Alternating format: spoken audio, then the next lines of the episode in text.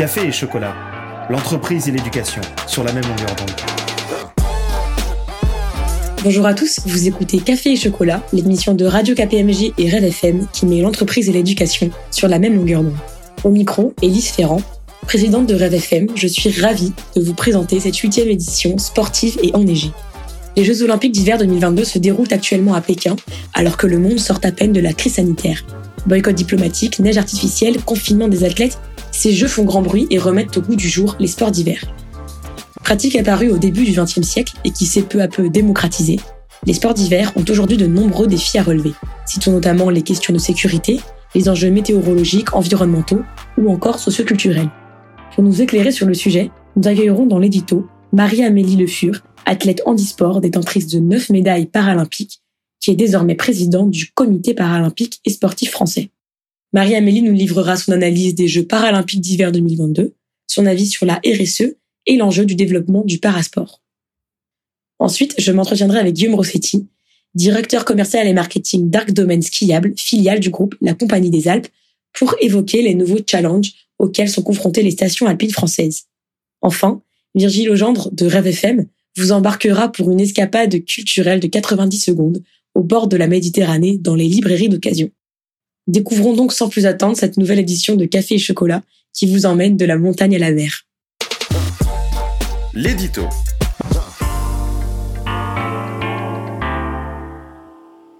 Constituer, diriger et assurer la promotion de l'équipe de France aux Jeux paralympiques d'été et d'hiver est la mission première du Comité paralympique et sportif français. Une mission qui prend tout son sens à 19 jours de la cérémonie d'ouverture des Jeux paralympiques de Pékin. Une fédération, quatre sports, ski alpin, snowboard, ski nordique et biathlon, 13 athlètes en situation de handicap et quatre guides. Voici le visage de notre équipe de France pour ces Jeux d'hiver. Une équipe prometteuse, alliant athlètes expérimentés et talents en devenir. Une équipe qui démontre que la France sait faire naître des talents paralympiques dans les sports d'hiver. Mais une équipe qui est également le reflet de difficultés profondes peu de pratiquants, notamment parmi les femmes et les handicaps sévères, et enfin des sports collectifs défaillants. Pourquoi une telle situation? Autocensure, manque d'accessibilité des infrastructures, acteurs trop peu formés, déficit technologique, défaut d'information et de communication. Les principaux freins au développement de la pratique sportive des personnes en situation de handicap sont multiples, et les sports d'hiver ne font pas exception.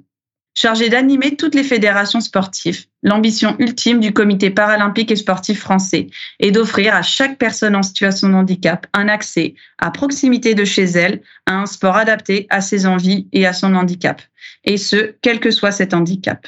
Cette préoccupation du mouvement sportif rejoint une préoccupation plus large de notre société. Comment favoriser l'émancipation et l'inclusion des personnes en situation de handicap? Heureusement, ces questions figurent désormais au cœur de la stratégie RSE des entreprises. Devenir une entreprise plus responsable, embarquer les salariés grâce à des projets qui font sens. Voilà un enjeu que partagent les parasports et l'entreprise. Car le sport stimule la confiance en soi, donne envie de s'ouvrir aux autres, facilite l'appréhension de son handicap. En clair, la pratique d'un sport renforce les compétences des personnes en situation de handicap. En se focalisant sur les possibilités et non sur les incapacités, le sport est une composante essentielle pour faire évoluer le regard sur le handicap. Dans cette perspective, apprenons à conjuguer RSE et parasport au travers de programmes forts qui développent l'engagement bénévole, la valorisation de la pratique et le soutien financier des athlètes et des clubs. Renforçons la couverture médiatique à l'occasion, mais également en dehors des Jeux paralympiques. Sachons orienter le débat sur les capacités et les performances des athlètes plutôt que sur leur handicap. Et enfin, décloisonnons les politiques publiques pour donner aux acteurs de terrain les capacités d'agir. Comprenant qu'au-delà du soin, la pratique sportive nous apporte bien-être et développement de soi. C'est pourquoi le sport doit devenir une réalité dans la vie des personnes en situation de handicap. Car si la diversité est source de richesse pour notre société, tâchons de la mettre en œuvre dans tous les domaines de la vie et pour nous tous. Oui, la route est encore longue, mais elle est enthousiasmante. L'interview.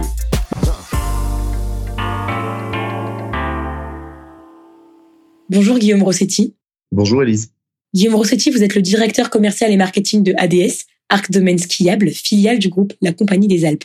Située en Savoie, au nord du parc national de la Vanoise, la station de ski des Arcs fut créée à la fin des années 1960. Bourg-Saint-Maurice, Arc 1600, Arc 1800, Arc 1950 et Arc 2000 accueillent les amoureux de la montagne, été comme hiver, depuis bientôt six décennies. Dès mars 2020, les stations de sport d'hiver ont été soumises à de nombreuses interdictions et réglementations qui ont varié au fil de la pandémie, avec à la clé des domaines skiables parfois totalement fermés et une activité à l'arrêt. Dans ce contexte mouvementé et instable, vous développez la stratégie touristique de la Station des Arcs. Alors tout d'abord, après deux ans de pandémie, comment se porte globalement la Station des Arcs? La station des Arcs va mieux après effectivement une crise euh, sans précédent qui a touché le secteur du tourisme bien sûr et, le secteur de la montagne en particulier. Pour rappel, hein, euh, lors de la saison d'hiver 19-20, euh, nous avons dû fermer prématurément cette saison au 15 mars. Puis la saison d'hiver 2020-2021 n'a pas eu lieu puisque nous n'avons pas pu ouvrir le, le domaine skiable. Donc une crise qui nous a quand même touché de plein fouet. Pour autant, les, dispositifs de soutien qui ont été mis en œuvre par l'État nous ont permis d'absorber le choc, de, plier un petit peu euh, sans rompre pendant cette période difficile et pour justement euh, aborder le, rebond, le rebond que nous vivons euh, lors de cette saison d'hiver 2021-2022. Et après un été réussi en 2021, nous sommes en train d'avoir une saison d'hiver vraiment au rendez-vous avec des clients qui nous font confiance et qui sont revenus euh, en nombre. Vous avez commencé à évoquer les difficultés rencontrées au sein des arcs. Est-ce que vous pouvez nous en dire plus sur ces difficultés pour remettre la station en route après les confinements successifs? Les difficultés ont effectivement été d'ordre financier, hein, puisque nous avons perdu 99% euh, de notre chiffre d'affaires euh, sur l'exercice précédent grâce au soutien de la Caisse des dépôts et de la Compagnie des Alpes, euh, notre groupe, nous avons pu euh, réinvestir pour mieux rebondir avec euh, notamment de beaux projets qui sont sortis cet hiver pour accueillir nos clients lors de cette saison des retrouvailles. Et puis nous avons eu un enjeu euh, humain également, puisque nous avons traversé une longue période d'activité partielle. Et donc nos équipes euh, euh, se sont retrouvées à la maison sans travailler. Et le redémarrage a nécessité un, un temps important au niveau de l'humain, au niveau du management, pour pouvoir redémarrer cette saison d'hiver 2021-2022. J'imagine que tous ces efforts ont porté leurs fruits. Comment se passe alors ce début de saison? Quelles sont les stratégies qui permettent à ADS aujourd'hui de remonter la pente? Ce début de saison se passe vraiment bien. Nous avons eu quelques petites frayeurs avec le variant Omicron, avec l'interdiction euh, pour les Britanniques de, se rendre en France. Les Britanniques représentent à peu près 15% euh, de, notre clientèle.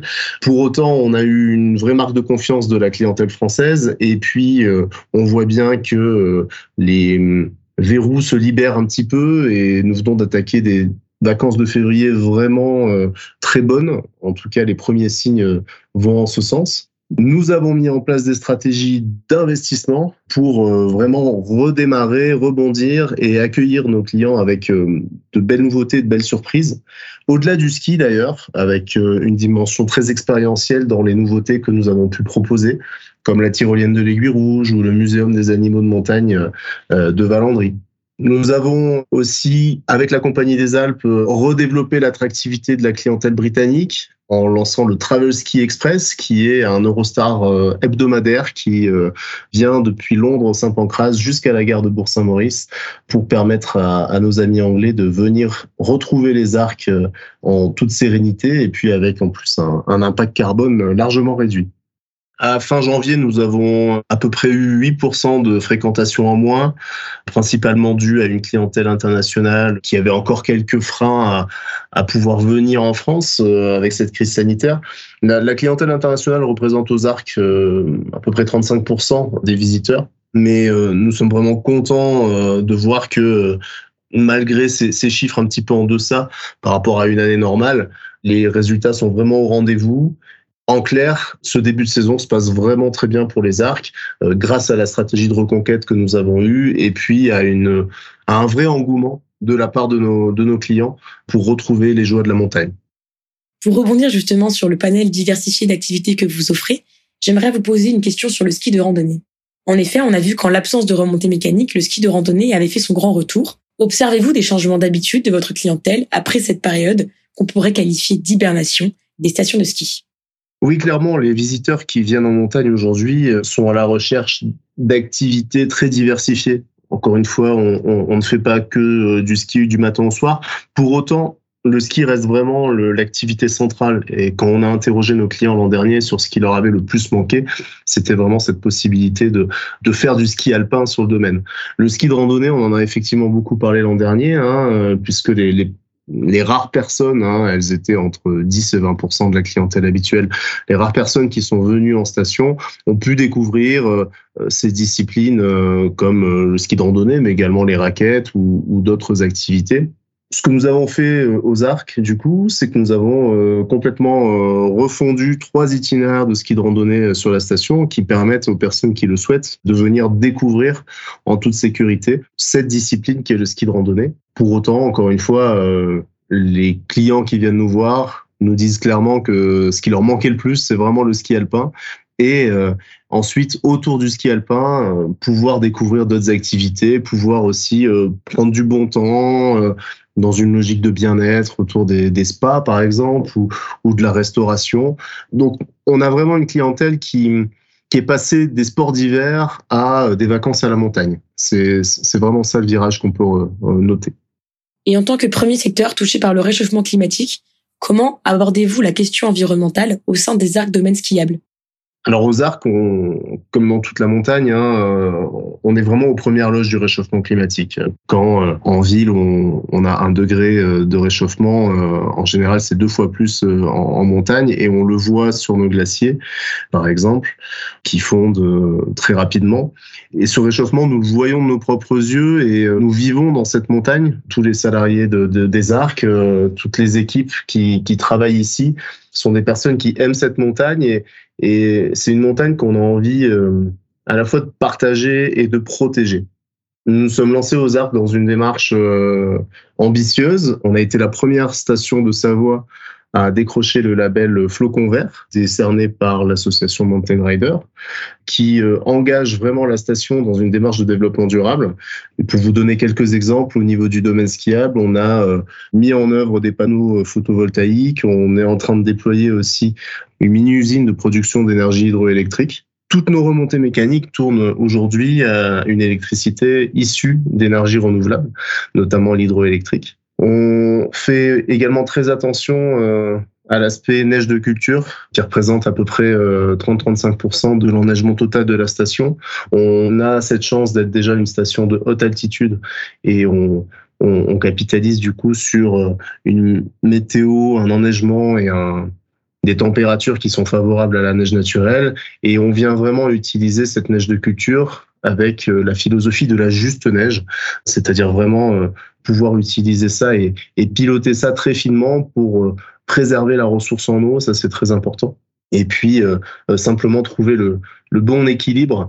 On, on, voit à Pékin aujourd'hui, c'est, c'est pas forcément l'image qui en ressort, mais on, a de notre côté ce souci du bon équilibre entre la, la préservation des ressources naturelles comme l'eau et puis le, le service qu'on va apporter à nos clients.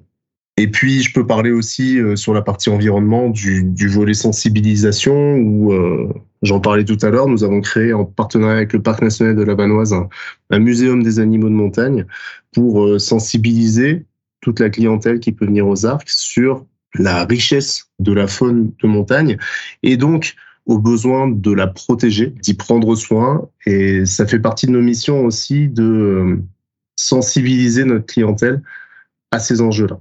Enfin, sur le bilan carbone à proprement parler, nous avons pour objectif d'avoir un net zéro carbone à horizon 2030. Et ça passe par un travail euh, notamment sur euh, nos dameuses, puisque nous sommes en train de développer des dameuses à, hydrogène. Et il faut savoir que l'activité du domaine skiable, à proprement parler, représente moins de 10% de l'impact carbone d'une destination de montagne. Et donc, on veut aller au-delà parce que euh, du coup le premier poste entre guillemets euh, en impact carbone, c'est le transport de nos visiteurs. Et c'est pour cela d'ailleurs qu'on a avec le funiculaire des Arcs qui permet de relier la gare TGV de Bourg-Saint-Maurice à la station des Arcs, un merveilleux outil pour attirer les clients de la voiture vers le train et ainsi engager une décarbonation de leur trajet. C'est pour cela aussi que dès cet hiver, nous offrons le voyage en funiculaire à toutes les personnes qui sont venues chez nous en train. Face à ce futur quelque peu incertain, comme vous l'avez décrit, comment vous projetez-vous dans les décennies à venir? Quels sont les défis que vous allez relever en priorité? Aujourd'hui, on voit bien que le réchauffement climatique est là et nous pensons vraiment que nous avons un rôle à jouer pour lutter contre ce réchauffement. Aujourd'hui, des vacances à la montagne, aux arcs. On veut qu'elle devienne de plus en plus vertueuse. On veut qu'en partageant la montagne avec toute sa diversité de faune, de flore, de paysages, on sensibilise aussi nos visiteurs sur le fait qu'il faut prendre soin de, ces écosystèmes fragiles. Et c'est vraiment important pour nous de faire notre part, bien évidemment, mais, d'aller au-delà. D'aller au-delà en emmenant tout un collectif derrière nous et à nos côtés pour lutter contre ce réchauffement climatique. Ça, c'est un des vrais enjeux de nos territoires, puisque au-delà d'un simple domaine skiable, c'est tout un territoire qui vit à l'année euh, grâce à cette activité-là. Et il est très important pour nous d'arriver à développer un avenir durable pour les territoires de montagne avec un tourisme plus vertueux dans les années et les décennies à venir. Pour conclure cet entretien, Monsieur Rossetti, quel serait votre dernier mot? En cette période de, Jeux Olympiques, pour conclure, j'ai envie de souhaiter vraiment une bonne chance à tous nos athlètes français pour qu'ils puissent nous ramener de, belles médailles et nous faire vivre de belles émotions et, démontrer toute la magie euh, que représentent euh, ces, ces sports de montagne dans le monde entier. Parfait, je n'aurais pas mieux conclu. Merci beaucoup, Monsieur Rossetti, pour votre partage d'expériences très enrichissant et à très bientôt sur les ondes de Café et Chocolat. Merci, Elise, à bientôt. Notre coup de cœur culturel.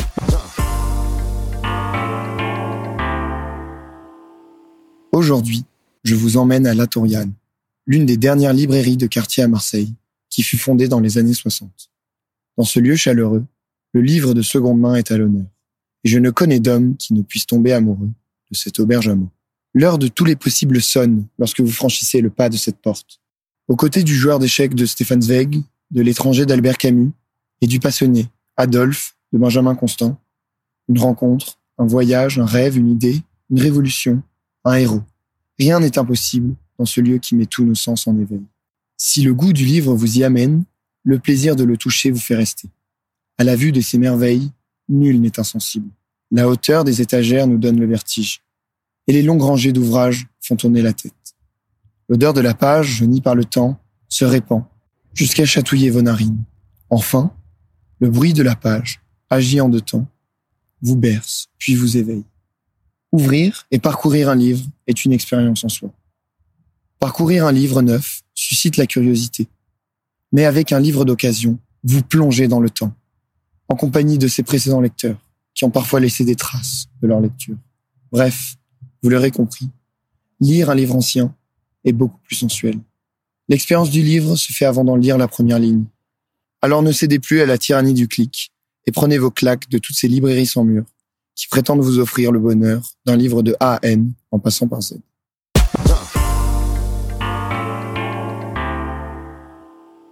Cette émission sportive touche à sa fin. Comme toujours, ce fut, pour Virgile Legendre et moi-même, un vrai plaisir de la préparer et de la présenter. Toute l'équipe de Café Chocolat vous retrouvera le 15 mars prochain pour une émission sur la lente féminisation des entreprises à la tête du CAC 40. Nous souhaitons à ceux qui ont la chance d'en prendre de très bonnes vacances d'hiver, sur les pistes ou sur le canapé en train de suivre les Jeux Olympiques. À bientôt sur nos ondes. Café et chocolat, une émission de Radio KPMG et de Rêve FM.